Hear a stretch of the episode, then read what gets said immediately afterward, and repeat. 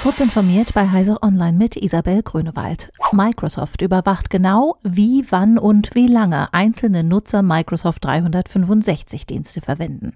Daraus errechnet der Datenkonzern einen Produktivitätswert, der auch den Arbeitgebern der User zur Verfügung gestellt wird. Das soll sich nun ändern. Die Usernamen werden bei den Auswertungen nicht länger angezeigt, nur Gerätenummern bleiben bei drei Auswertungen erhalten. Das Unternehmen reagiert damit auf Kritik des österreichischen Datenaktivisten Wolfi Christel Christel und anderer.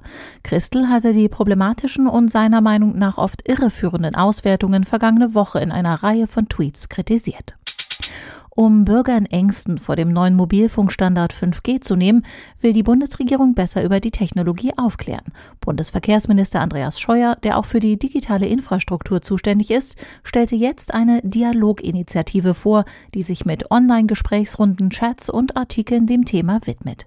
5G ist keine Gefahr, betonte Scheuer, 5G ist Chance und 5G ist Fortschritt. Man informiere verlässlich über Chancen, Herausforderungen und Risiken gleichermaßen, sagte auch Bundesumweltministerin Svenja Schulze über das Vorhaben und betonte die Vorteile für den Klimaschutz. Bei 5G könne mit weniger Energie eine höhere Datenmenge per Funk übertragen werden. Das Marktforschungsunternehmen International Data Corporation prognostiziert für das vierte Quartal 2020 eine Steigerung der Notebook- und Desktop-PC-Verkäufe im Vergleich zum Vorjahreszeitraum um zusammen 18,2 Prozent. IDC geht davon aus, dass es eine grundlegende Veränderung im Arbeitsleben mit Tendenz zum Homeoffice und zum Fernunterricht gebe.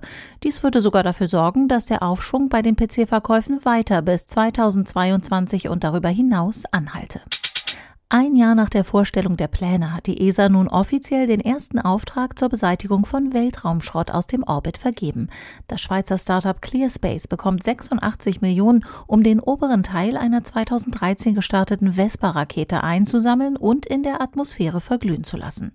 Mit der Vergabe des Auftrags an ein privates Unternehmen will die Europäische Weltraumagentur einen Teil dazu beitragen, dass sich aus dieser Dienstleistung ein neuer kommerzieller Sektor der Raumfahrtindustrie entwickeln kann. Diese und weitere aktuelle Nachrichten finden Sie ausführlich auf heise.de. Werbung. Willkommen in der neuen Normalität. Willkommen bei Enphone, Europas führendem Business Cloud Telefonanbieter. Mit Cloudja, unserer intuitiven Cloud-Telefonanlage, bieten wir Ihrem Unternehmen die clevere Lösung für moderne Cloud-Business-Kommunikation. Kostensparend, kompatibel und auch in Zeiten von Homeoffice extrem zuverlässig. So sind sie etwa mit der praktischen Erweiterung Envoice für MS Teams auch innerhalb der Microsoft Teams Software ganz normal unter ihrer gewohnten Rufnummer erreichbar. Erfahren Sie jetzt mehr auf enphone.com.